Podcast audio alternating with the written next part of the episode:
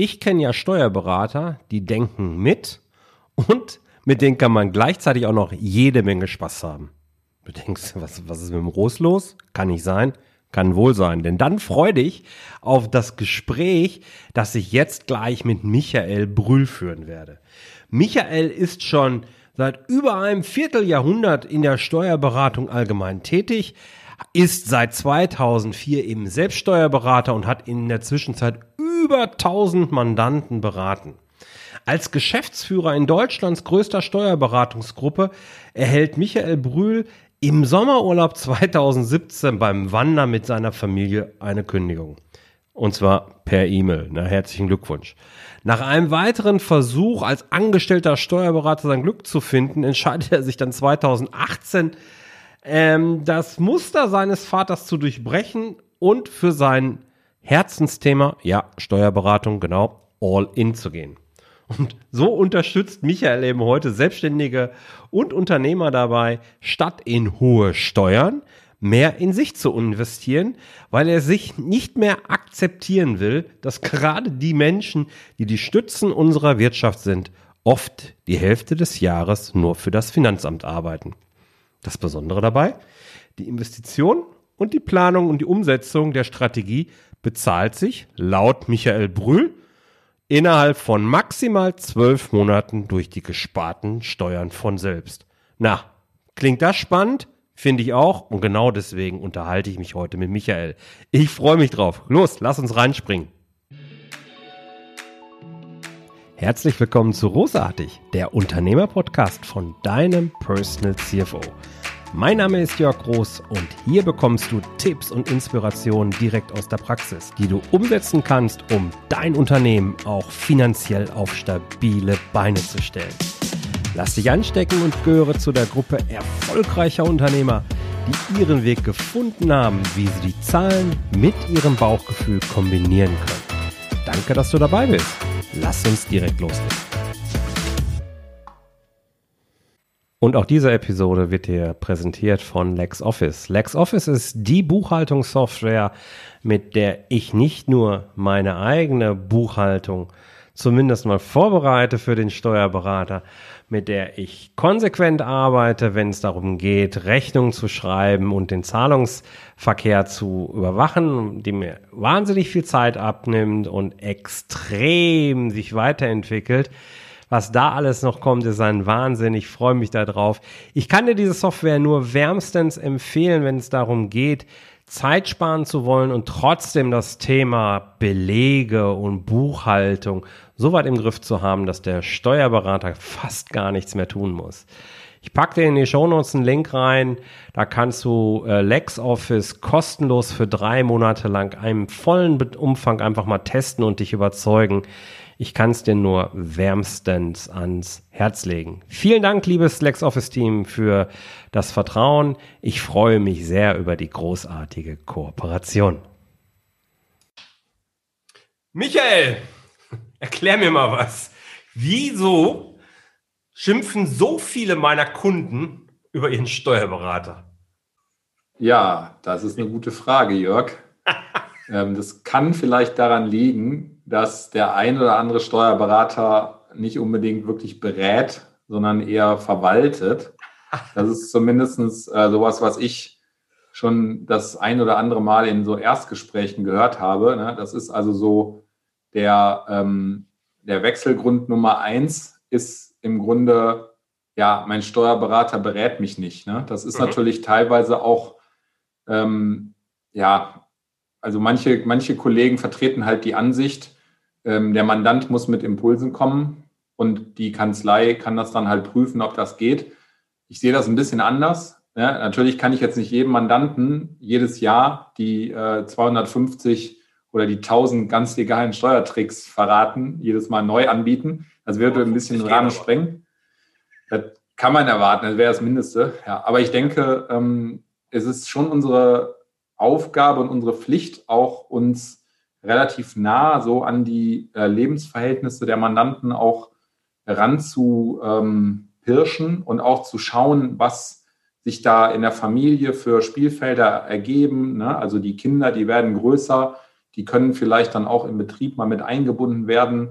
Und es macht halt relativ wenig Sinn, wenn Vater aus hochversteuertem Einkommen den Kindern Taschengeld zahlt, die vielleicht als Social Media Koryphäe durchaus in der Lage wären, da eine werthaltige Tätigkeit im Unternehmen zu übernehmen, wo man dann auch gut und gerne ähm, auch unter Fremdvergleichsgesichtspunkten dann eben auch ein paar hundert Euro im Monat rauslegen kann, ne, bevor man es jetzt irgendeiner Agentur gibt, die das dann ähm, wie auch immer erledigt. Ne? Also das ist nur so eine Idee zum Beispiel, was mhm. einfach an vielen Stellen liegen gelassen wird. Und das sind so Themen, ich meine, wir haben ja alle Daten, wenn wir ein Vollmandat haben. Ne? Also es ja. ist ja nicht so, dass wir jetzt nur punktuell einmal irgendwas hingerotzt bekommen und dazu Stellung nehmen. In der Regel sind das ja so Dauermandate, die sich über die Zeit entwickeln. Das heißt, wir haben im Grunde alle Daten, müssen halt nur das dann clever nutzen und auch an der einen oder anderen Stelle mal einen Impuls setzen. Das heißt, du verstehst dich als Steuerberater und ich weiß nicht, ob es von mir persönlich schon mal gehört hast, aber ich sage das, wenn ich mal irgendwo so Social Media mäßig mich mit dem Steuerberater so ein bisschen reibe, nenne ich sie auch gerne Steuerverwalter, weil ich ganz, ganz viele deiner Kollegen, äh, und das sage ich bewusst so, deiner Kollegen, äh, eben so wahrnehme, dass sie tatsächlich eben Steuerverwalter sind und sich gar nicht so richtig darum kümmern, ähm, wie kann ich denn Mehrwert schaffen beim Kunden. Ja, man, man sieht dann ganz, das Ganze sehr abgespeckt als, ja, ich mache halt eine Steuererklärung und äh, überweist die Steuern dann irgendwie noch oder sorge dafür, dass das Steuer, die Steuer an das Finanzamt überwiesen wird und das war's dann. Und da siehst du dich komplett in einer anderen Rolle. Ja, also selbstverständlich ähm, ist natürlich auch dieses, dieses Thema Deklaration und Einhaltung meiner steuerlichen Pflichten es ist auch wichtig und das ist natürlich auch für die Mandanten ähm, ein wesentlicher Leistungsbestandteil. Aber da hört es halt nicht bei auf. Das ist halt nicht, äh, das ist für mich halt die Pflicht ne? und die Steuerberatung und die Steuergestaltung, das ist halt die Kür. Und die Pflicht an sich, die wird sicherlich auch in den nächsten Jahren durch ähm, Weiterentwicklung der Technik auch mehr und mehr an Bedeutung verlieren, weil in ein paar Jahren wird uns, glaube ich, kein Mensch mehr für das Abtippen von äh, Zetteln bezahlen.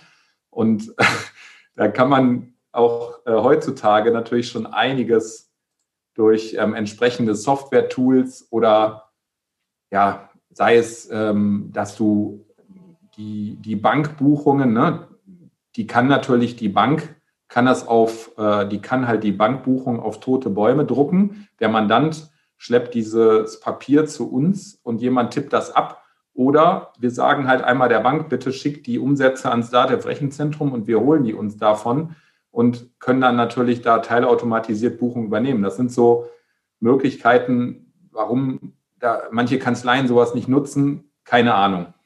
Ja, ich glaube, ich glaube, gerade die, die Branche der Steuerberater steht ja vor größeren Veränderungen in den nächsten Jahren. Und ich, ich weiß ja von dir, dass du da sehr proaktiv, sehr modern auch eben denkst. Und äh, äh, ich sehe das auch so. Da wird sich einiges durcheinander würfeln in der nächsten Zeit, weil für diese typischen repetitiven Tätigkeiten, wie das so schön heißt, äh, wird man irgendwann in ein paar Jahren kein Geld mehr zahlen. Mir geht's auch, lass uns mal, lass uns mal gucken, dass wir diesen, diesen Punkt Zusammenarbeit zwischen einem Solo-Selbstständigen, Kleinunternehmer und dem Steuerberater, dass wir da mal so ein bisschen reinfühlen, ähm, wie kann man das Ganze optimieren? Wo können wir da mehr rausholen? Ich erkläre ja, wenn ich mit meinen Kunden eben rede, ganz häufig, naja, es fängt mal damit an, dass eigentlich ja so eine Art Missverständnis erstmal Grundlage des, der Zusammenarbeit zwischen dem Kunden und dir als Steuerberater ist. Was ich damit meine ist, der Kunde kommt zu dir, sagt, ich brauche einen Jahresabschluss und die Steuern sollen gemacht werden. Das ist so, glaube ich, der, der Standardauftrag. Ja, also ich will am Ende mit dem Finanzamt keinen Ärger haben und bitte, lieber Steuerberater Michael, löst das für mich. Standardauftrag. Was dann aber mitkommt, und das hängt halt eben an der Berufsbezeichnung, naja, da, klar, und wenn er jetzt schon alle Zahlen hat, dann soll er mich auch beraten. Aber jetzt im Rahmen dieses Standardauftrags und dann hat, hat, zahlt er ja nicht dafür eigentlich, ne, sondern erwartet eine Leistung die du jetzt ja so nebenbei erbringen sollst. Kennst du dieses Bild? Ja, das ist, das ist ein Bild, was, glaube ich, auch viele Steuerberater, Kollegen irgendwie so sich als Glaubenssatz gebildet haben. Ähm, ja. Ich glaube, das, das liegt aber einfach auch an einer äh, ungünstigen Herangehensweise, ne? weil es ist natürlich ein Unterschied, ob jetzt äh, mein Mandant, ob der sich jetzt am 20.08. mit einer Frage an mich wendet, ich beantworte das und der bekommt dann Anfang Oktober, bekommt er dann halt nachträglich fürs Quartal irgendwie x Stunden, a 140 Euro meinetwegen plus Auslagen plus Märchensteuer in Rechnung gestellt. Mhm. Oder ob ich so Pakete habe, wo ich äh, sage, pass auf, danke für deine Frage. Das Ganze können wir halt für einen Paketpreis von XY Euro lösen. Bedeutet für dich 2000 Euro Steuerersparnis, deine Investition 500 Euro plus Umsatzsteuer. Ja oder nein? Ne, das ist natürlich eine ganz andere Herangehensweise, weil ich mache habe, ich liefere halt ein konkretes Ergebnis, was möglich ist, mhm. sagt die Investition. Und dann ist das eigentlich für jeden Kaufmann glasklar. Wenn ich natürlich erstmal liefere und dann sechs Wochen oder drei Monate später irgendeine Rechnung stelle für irgendwelche Zeit, Zeiten, die da äh, verarbeitet wurden, ähm, dann ist, ist natürlich da gar kein Bezug mehr dazu da, ne, was der Mann dann eigentlich bekommen hat. Und letztendlich ist mir, also warum soll ich jetzt meine Zeit verkaufen? Ne? Wenn ich jetzt äh, dir drei Stunden in Rechnung stelle, um mit einem Einspruch 20 Euro zusätzlich rausgeholt zu haben, dann sagst du wahrscheinlich auch, der hat nicht alle Latten am Zaun, das ist ja total ja. unwirtschaftlich. Ne? Ja. Wenn ich aber es schaffe, innerhalb von 20 Minuten 10.000 Euro rauszuholen, bist, bist, du wahrscheinlich auch bereit, da mal äh, 3.000 Euro für zu investieren. Ne?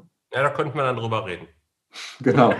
Insofern, ähm, also die, da fehlt, glaube ich, bei vielen Beratern fehlt einfach so ein bisschen diese Sicht äh, auf den, also die Sicht des Kundennutzens und sich halt mal in die Schuhe des Gegenübers zu versetzen. Weil ja. der Gegenüber hat tendenziell keine Ahnung, was für ein Aufwand dahinter steckt, aber der ist, glaube ich, auch bereit für ein hohes Ergebnis, also für eine hohe Ersparnis, auch einiges an Geld rauszulegen. Und wenn du dem nichts bringst, dann ist er auch nicht bereit, da irgendwelche Stunden zu bezahlen. Ne? Es sei denn, er will das explizit so, weil es ihm ums Prinzip geht. Aber dann mhm. kannst du halt einfach nur sagen, okay, unterm Strich verlierst du halt Geld, wenn du das haben willst, bitte.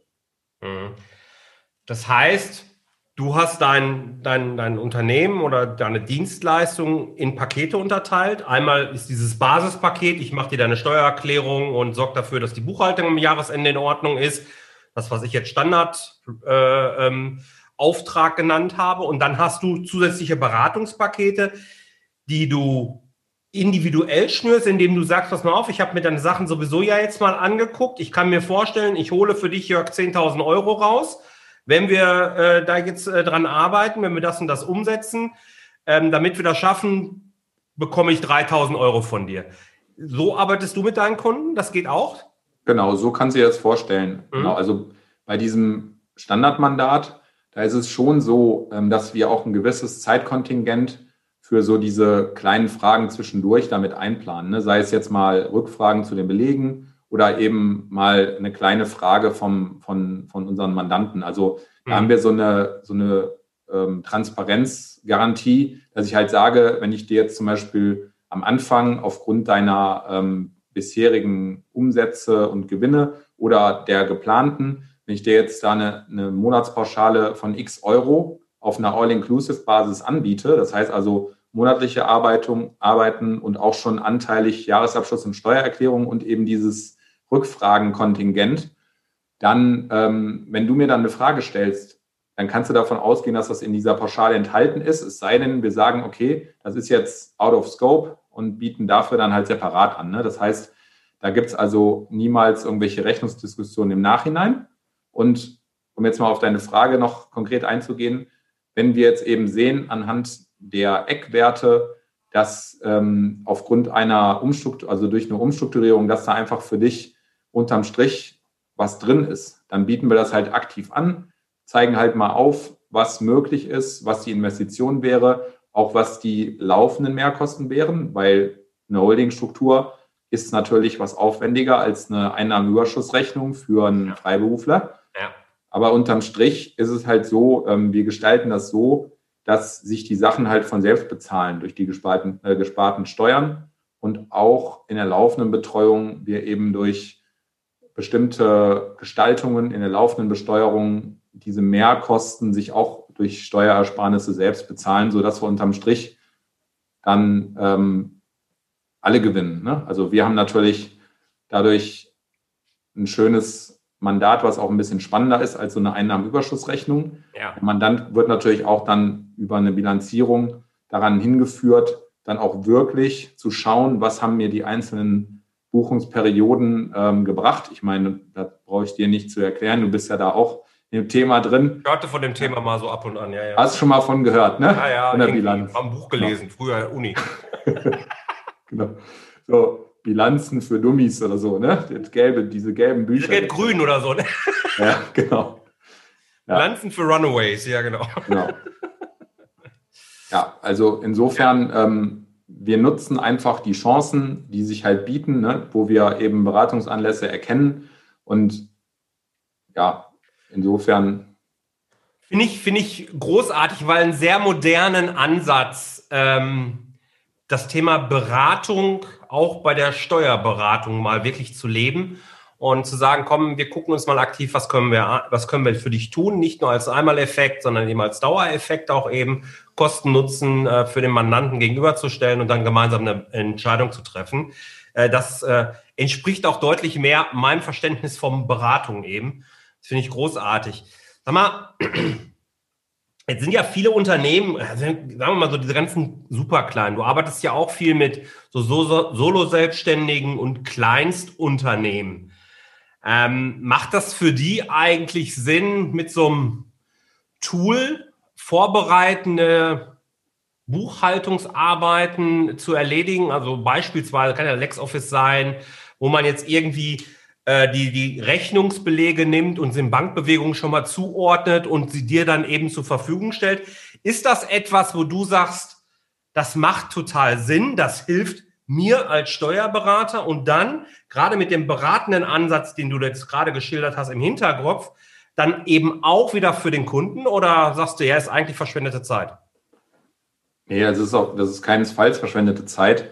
Ähm, gerade wenn wir jetzt ähm, so Mandate übernehmen, wo ich halt anhand der Rechnungen zum Beispiel sehe, dass die mhm. noch mit Word oder Excel geschrieben werden, dann bringe ich da sehr gerne ähm, LexOffice ins Spiel. Ich habe also letzt, ah. letztes oder vorletztes Jahr habe ich mir mal so alle Tools angeschaut, habe mir mal so selber so Testaccounts angelegt und habe das mal so durchgespielt, gerade wie auch dann diese Übernahme nach Datev funktioniert, weil ich meine, am Ende des Tages, ich glaube, keiner macht irgendwie äh, LexOffice für die komplette Buchhaltung bis zum Jahresabschluss. Es ist halt ein Vorsystem.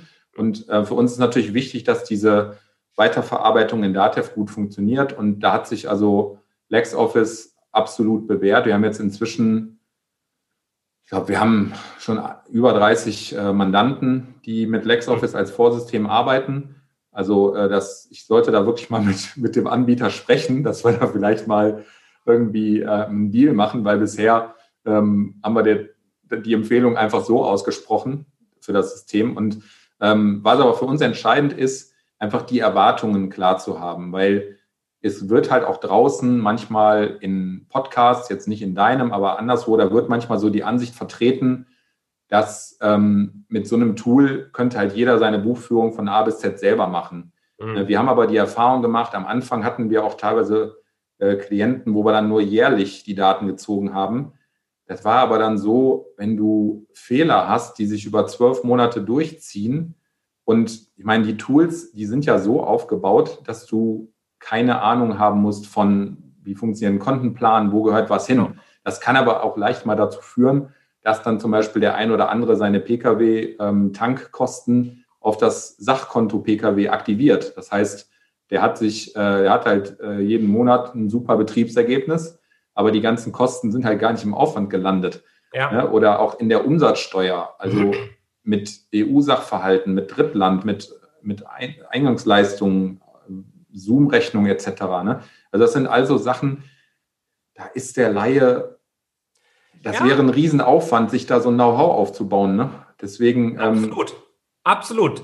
Ähm, also ich bin ja, ich bin ja einer derjenigen, die auch LexOffice äh, sehr aktiv empfehlen, ist ja auch Partner dieses Podcasts. Äh, da bin ich auch sehr stolz drauf, weil auch ich eben LexOffice als die Software entlarvt habe, die am nächsten dran ist an äh, den Ansprüchen, die man so an eine Buchhaltungsvorbereitung, ich sage ja gerne Rechnungsmanagement-Software dazu, weil eine richtige Buchhaltung ist das im Grunde nicht. Aber es reicht locker aus, um eben einen Überblick zu bekommen. Ja, auch mal, wenn, bis du als Steuerberater eine BWA gezogen hast, einen guten Workflow vorausgesetzt, bist du auch Darsteller, gar keine Frage. Aber häufig ist es ja so, dass es irgendwie vier Wochen später ist. Das ist für so eine Geschäftsentscheidungsentwicklung ach, schon schwierig. Ähm, aber dann habe ich hier schon mal einen echten Überblick über die Einnahmeüberschussrechnung, die da drin ist, was ist eigentlich passiert. Es ist relativ einfach zu handhaben, aber es hat eben auch so ein paar mh, hm, Fallstricke, würde ich mal sagen. Und da möchte ich den einen oder anderen Punkt auch gerne mal, wenn ich jetzt schon mit einem Experten äh, zusammen bin, äh, gerne noch mal reingehen.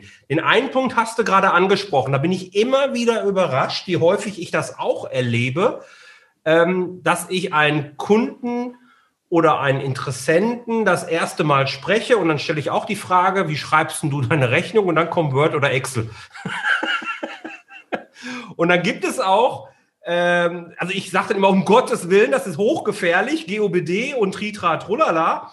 Ähm, und ganz häufig kommt dann, nee, nee, meine Steuerberatung, die hat mir gesagt, das ist alles völlig in Ordnung äh, und äh, ich darf das so machen.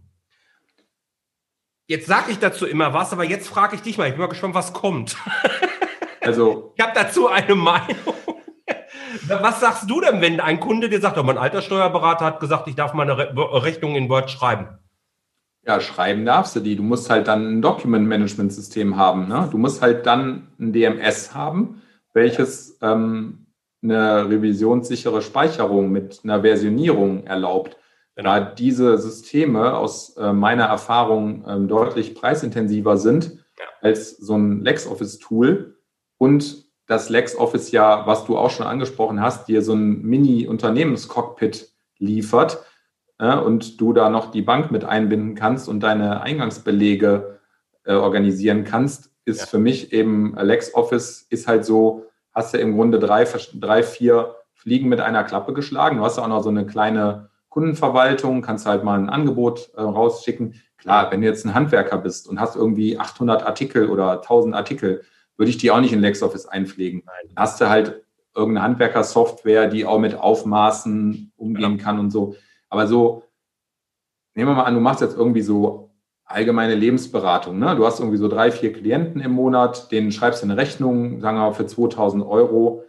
Das ist doch wunderbar. Ne? Denn wenn wir uns da monatlich die Daten ziehen und die in Datev zu einer finalen Buchhaltung veredeln und dann auch die Umsatzsteuervoranmeldung übermitteln, dann können wir auch immer den Kunden zeitnah Feedback geben, ne, an welchen Stellen sie ein bisschen was anders machen sollten oder wo, wo sie halt darauf achten müssen, wenn sie jetzt irgendwie den ersten Kunden aus der EU haben oder aus der Schweiz oder so.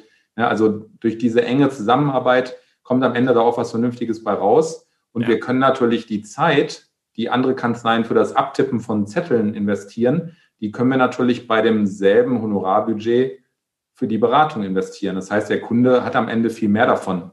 Ja, ganz wichtiger Punkt. Also ich sage das halt, ich erzähle das immer ein bisschen anders, aber meinte genau das Gleiche, wie du jetzt geschrieben hast, mit, beschrieben hast mit diesem DMS, weil ich diesen Punkt bei der Gelegenheit vielleicht jetzt mal ein für alle Mal klar kriegen möchte.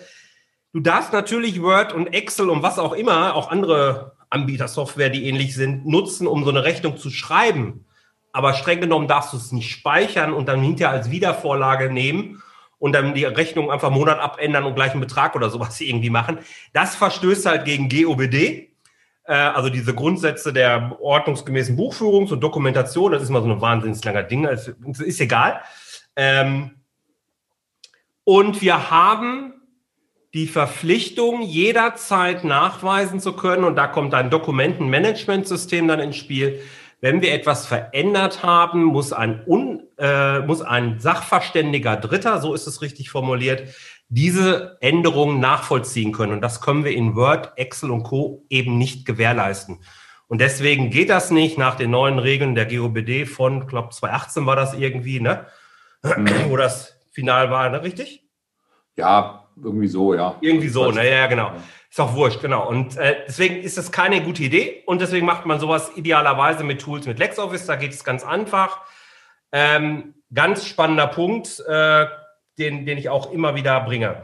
Ähm, anderes Thema, wo sich viele schwer mit tun und vielleicht hast du da tolle Tipps. Du hast es schon so ein bisschen angerissen. Wir haben ja in LexOffice neben dem Schreiben von Rechnungen die, die Möglichkeit, und das ist eine der großen Stärken, dass wir uns die Rechnungen, die wir bezahlen dürfen, die Eingangsrechnung dort reinziehen können. Und dann werden die ja in Kategorien erfasst. Ja, wie hinterher kommen die dann in die Finanzbuchhaltungskonten, um dann hinterher den Bankbewegungen zugeordnet zu werden. Jetzt gehen wir mal zu dem Punkt, wir kriegen eine Rechnung rein und erfassen die zu einer Kategorie. Wir beide haben so ungefähr eine Idee zumindest, wo das denn dann so hinkommen könnte. Ja. Und viele meiner Kunden haben aber Gott sei Dank was Ordentliches gelernt, sag ich jetzt mal. Ja, und die äh, interessiert das nicht und die haben auch keine Ahnung und hängen dann da und sagen, was wähle ich denn jetzt aus? Hast du da, wie machst du das mit deinen Kunden? Wenn du sagst, du hast über 30 Kunden, die auch LexOffice nutzen, Gibst du denen irgendwie so eine Bearbeitungshilfe, wo du sagst, pass mal auf, die Rechnung von Zoom hast du gerade genannt oder sonst wem, die packst du immer in die Kategorie, so eine Art Checkliste oder wie machst du das? Also die, unsere Bearbeitungshilfe, die sieht so aus. Ich sage immer, das, was du eindeutig zuordnen kannst, das darfst du zuordnen. Und das, ähm, wo du uns anrufen müsstest und fragen müsstest, das kannst du einfach unzugeordnet lassen. Also wir sehen es schon so, dass halt unser Datev-Bestand das äh, Master-System ist, mhm. wo am Ende auch, wenn jetzt mal eine Betriebsprüfung stattfindet, ne, dann würden wir, weil wir ziehen ja auch die ganzen Belegbilder mit aus LexOffice nach Datev. Ne? Die sind dann am Ende im Datev-Rechenzentrum ne, in der mhm. äh, Super Cloud in Nürnberg gespeichert. Das heißt, wir können ja jederzeit ähm, da einen Stick oder eine DVD aus Datev ziehen, wo ein Prüfer alles drauf hat. Ne, deswegen ich, klar, wenn jetzt der Mandant den Anspruch hat, er möchte jetzt jederzeit eine vollständige BWA aus seinem LexOffice generieren, dann wäre es möglich, dass wir ihn da entsprechend schulen.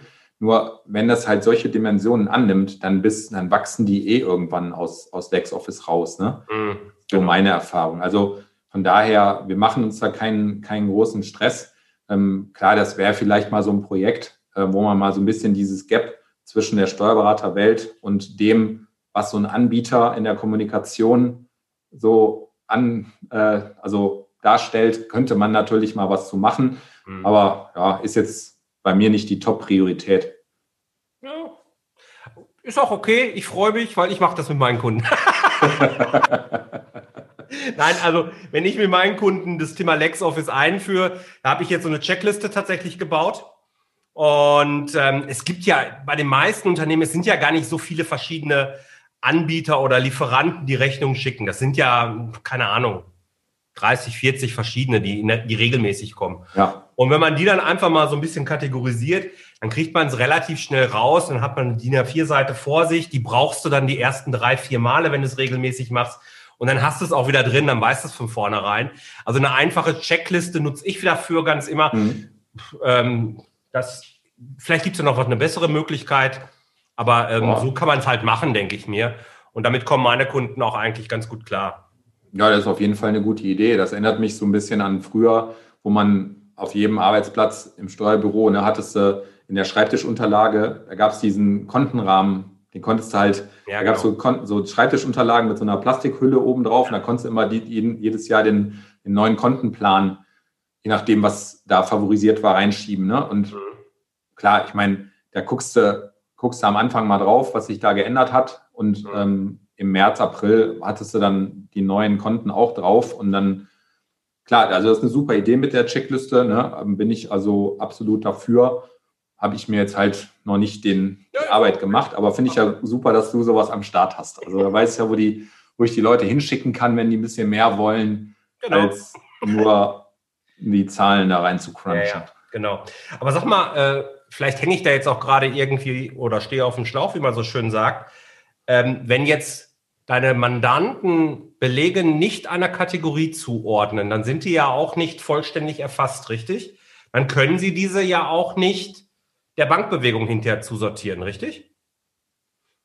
Und ich, also ich, ich erkläre meinen Kunden immer, du musst die Kategorien erfassen, damit du am Ende die Belege den Bankbewegungen zuordnen kann und so sicherstellst, dass du wirklich alle Belege auch überhaupt gesammelt hast. Das ist ja ein Riesenvorteil, dass nicht am Jahresende diese große Suchaktion äh, anfängt, wo drei Adventswochenenden in Folge draufgehen, um alte Schuhkartons durchzuwühlen. Ne?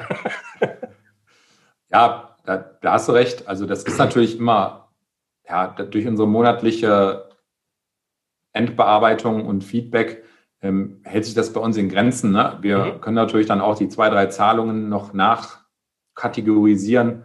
Aber klar, also okay. grundsätzlich ich dachte, hast du recht. Ich kann jetzt was lernen, hätte ja sein können. Also das war jetzt äh, tatsächlich echt aus Interesse raus. Vielleicht kann ich was lernen, vielleicht weiß ich irgendwie, hm, jetzt irgendwie anders auch noch. Ja, ist doch wunderbar. Ähm, cool, dass du da auch LexOffice nutzt. Da bin ich immer sehr happy mit. Das finde ich hervorragend. Ähm, lass uns mal auf das Thema aus, ich hätte jetzt fast gesagt, aktuellem Anlass, Wirtschaftskrisen kommen. Ja, ich meine, Krisen nicht unbedingt so, wie wir es aktuell jetzt im Herbst 2020 erleben, aber generell gehören Krisen ja zum Unternehmerleben dazu. Und du bist ja auch schon lange genug dabei und hast viel mitgemacht und weißt halt eben auch, naja, die Unternehmen, die langfristig wachsen wollen und gesund bleiben wollen, die dürfen halt Wege finden, um Krisen zu überstehen. Ähm, worauf kommt es denn aus deiner Sicht besonders an, um aus einer Krise gestärkt herauskommen zu können? Ja, also ganz entscheidend ist einfach, dass ich vorher, wenn in der Zeit, als es noch gut lief, dass ich da halt nicht alles komplett auf Kante genäht habe. Ne? Heißt, hm. ähm, ich kann, ich kann natürlich beim im ersten Monat wo ein bisschen Gewinn da ist, ne, kann ich mir direkt für 36 Monate ein dickes Auto leasen. Nur die Kosten habe ich dann halt auch an der Backe, wenn es mal nicht ganz so super läuft. Ne? Und mhm. gerade wer, wer, jetzt halt anfängt, dann hast du im Jahr eins und zwei bist du vielleicht noch so gerade in der Nullzone, dass du also keine Steuern zahlst. Und dann im Jahr drei und vier kommt dann auf einmal der dicke Hammer äh, beziehungsweise Jahr drei gibst du ab, kriegst den Bescheid Anfang von Jahr fünf, dann hast du die Nachzahlung für drei, für vier die nachträgliche Vorauszahlung und schon mal für die Hälfte des Jahres fünf kannst du auch nochmal die Vorauszahlung leisten. Ne? Das sind so Sachen, das ist so, spielt so mit in dieses Thema rein, äh, Liquiditätsplanung, Liquiditätssteuerung und am Ende brauchst du eigentlich so ein Kontensystem, dass du halt das Geld, was jetzt, sagen wir mal, untechnisch gesagt Fremdgeld ist, ja. ja die Steuern, die habe ich ja, die habe ich ja quasi nur treuhänderisch auf meinem Konto, ne, weil der Staat, der findet irgendwann Mittel und Wege, um sich das Geld zu holen, ne, wenn ich nicht freiwillig zahle. Das heißt, da bin ich gut beraten, wenn ich das schon mal auf Seite packe, ne, sei es jetzt mit physischen Konten mhm. oder dass ich mir halt ein separates Konto mache, wo ich dann über eine Excel-Tabelle die, die Aufteilung mache. Wenn da jetzt zum Beispiel 30.000 drauf sind, und ich weiß, da sind jetzt irgendwie 13.000 sind noch Steuern für letztes Jahr, 3.000 sind Investitionsrücklage, ne? also wie man auch immer das machen will, ne? da, oder halt Seminare, das ist ja auch eine schöne Sache. Die beste Investition ist ja die Investition in sich selbst. Aber wenn man halt ein Seminar für einen vierstelligen Betrag bucht, ist es halt schön, wenn du das Geld schon komfortabel irgendwo liegen hast, wenn du das halt jeden Monat so ein bisschen angespart hast. Genau, genau. Ja ja, viele, weißt du, viele Unternehmen, die sitzen dann halt auch ähm, auf einem überalteten äh, alterten Maschinenpark und haben halt nichts angespart, um das mal zu erneuern. Und wenn du dann halt, wenn da nichts mehr geht und eine Investition, äh, also eine Reparatur nicht mehr wirtschaftlich ist und du neu investieren musst, dann bist du natürlich auch ähm, relativ am, äh, ja, dann bist du den Banken oder Leasinggesellschaften relativ ausgeliefert. Und wenn du halt vorher dir über so ein Kontensystem da die, die Reserven selber angespart hast, dann bist du halt einfach da flexibler.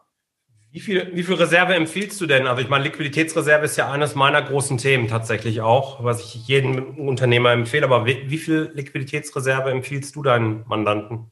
Also ich würde immer gucken, dass du so 12 bis 18 Monate die Fixkosten ähm, auf Seite hast. Ne? Ich meine, 18 Monate ist wahrscheinlich schon was, wo viele sagen, okay, das äh, schaffe ich nicht. Aber man kann halt sich da langsam rantasten. Ich bin mir sicher, von den Hörern sitzt keiner mehr auf dem Stuhl. okay. Sagen wir mal. Ich, als, also das, als ob wir es abgesprochen hätten, war aber tatsächlich nicht abgesprochen jetzt, ja. Der Michael kannte die Fragen nicht. Aber also 12 bis 18 Monate, ich kenne kenn die Zahl auch. Äh, also ich weiß nicht, wie, wie, das bei deinen Mandanten aussieht, aber äh, das ist so weit weg in der Regel. Ähm, das schaffen die meisten bei weitem nicht. Ich sage immer sechs Monate. Wenn du sechs Monate hast, ja, dann bist du eigentlich in der Lage, als, als guter Geschäftsführer, als guter Unternehmer, dein Unternehmen mal so zu treiben, also so weiterzuentwickeln, anzupassen, dass das irgendwie wieder weitergeht. Äh, 12 bis 18 Monate ist, ist, ja. ist sehr, sehr, sehr ambitioniert.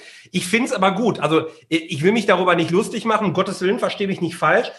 Äh, ich finde das richtig gut und äh, du hast auch recht, nur es ist halt echt ambitioniert, oder? Ja, das kommt natürlich auch ein bisschen drauf an, äh, wie halt dein Geschäftsmodell läuft. Ne? Ja. Ich sehe es halt öfters, dass Leute ähm, auch stark in Vorleistung gehen, ohne ihre Liquidität sicherzustellen. Ne? Ja. Und dann ist am Ende, ähm, dann fehlt es halt an allen Ecken und Enden. Ne?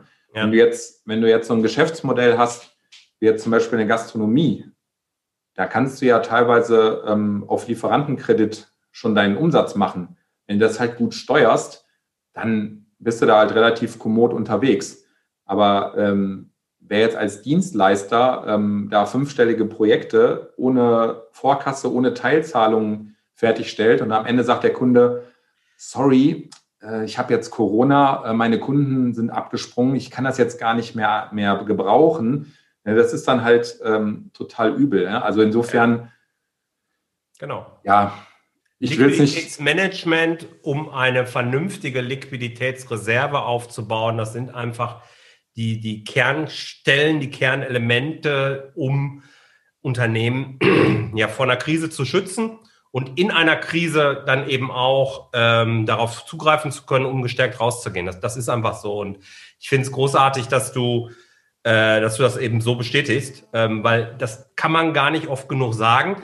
Was kann ich denn tun als Unternehmen? Jetzt ist ja für viele, viele Unternehmen haben da ja draußen gerade echt eine richtige Scheißzeit, darf man so sagen. Ja, also es geht wirklich an mehr als ans Eingemachte. Ja, da gibt es Existenzkämpfe. Hast du da einen guten Tipp? wie man, äh, was man jetzt noch tun kann, um eben möglichst da rauszukommen? Ja, also die Frage ist natürlich, ähm, ob jetzt mein Kerngeschäft, das jetzt halt grundsätzlich ähm, eine fragwürdige Zukunftserwartung hat, dann darf ich mir natürlich intensiv Gedanken machen, was ich vielleicht noch, noch anderes gut kann und eben auch schauen, ich meine, letztendlich ist es ja so, je größer die Probleme sind, die ich löse, umso mehr werden halt auch Menschen bereit sein, äh, sein dafür zu bezahlen. Ja, das heißt, ähm, jetzt auch einfach mal, ähm, also jetzt die Zeit nutzen, um sich auch wirklich mal intensiv Gedanken zu machen. Ne? Weil mhm.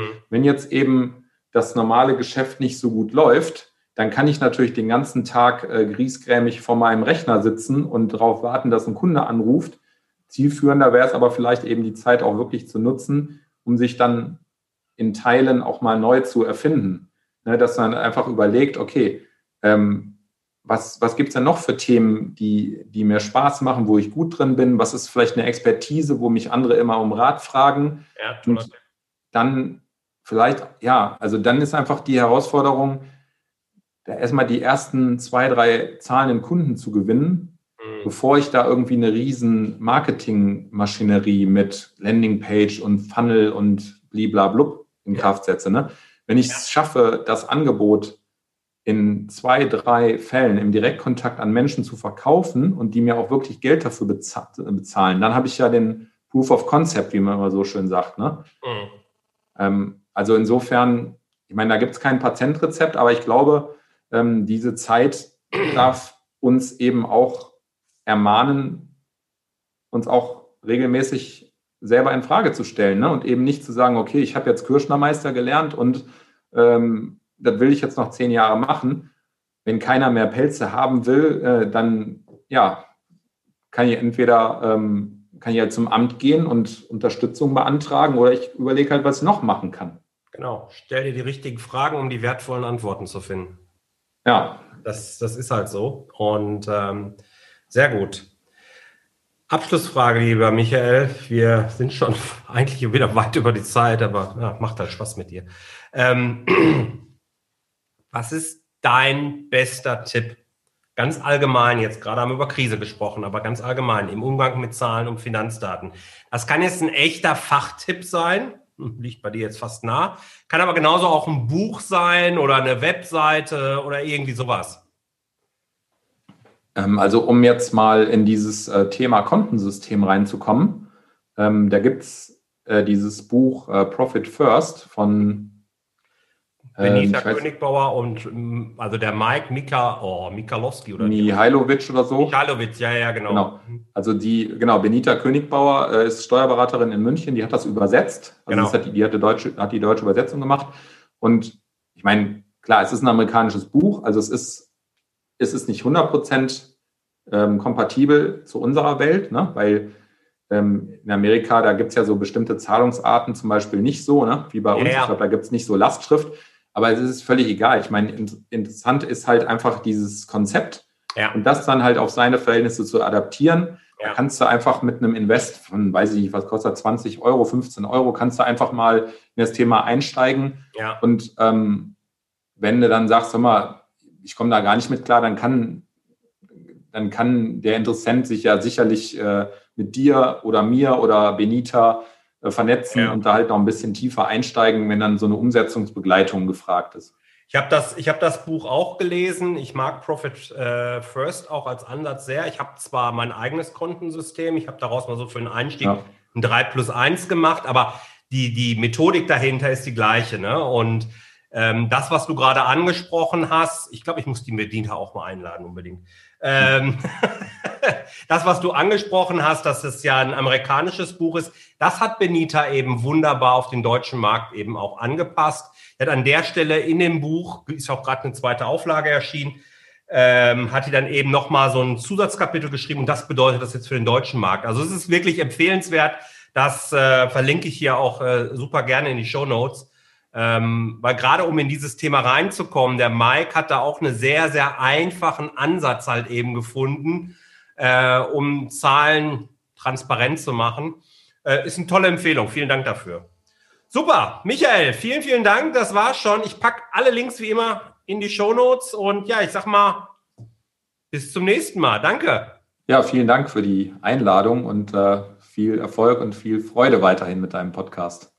Danke, tschüss. Habe ich zu viel versprochen? Vielen Dank, lieber Michael, für die Zeit und die ganzen Tipps, die du uns gegeben hast. Ich habe wieder das eine oder andere mitgenommen, was ich so noch nicht kannte und ich bin mir sicher, da war für den einen oder anderen Hörer echt ein richtiger Augenöffner dabei. Wenn du direkt zu Michael Kontakt aufnehmen möchtest, alle Links packe ich dir natürlich in die Shownotes, bestelle ihm schönen Gruß, da wird er sich freuen und Michael hilft dir bestimmt auch sehr, sehr gerne weiter in Zukunft mehr in dich statt in das Finanzamt zu investieren. Vielen Dank, dass du dabei warst. Hoffentlich bis zum nächsten Mal. Bleib erfolgreich und sei großartig. Dein Jörg. Tschüss. Vielen Dank, dass du dabei warst. Wenn dir diese Folge gefallen hat, dann vergiss nicht, diesen Podcast zu abonnieren. Und wenn du das nächste Mal eine gute Freundin oder einen Freund triffst, dann vergiss nicht, von Großartig, dem Unternehmer-Podcast vom Personal CFO zu erzählen. Mein Dank ist dir sicher und bis dahin bleib erfolgreich und sei großartig. Dein Jörg.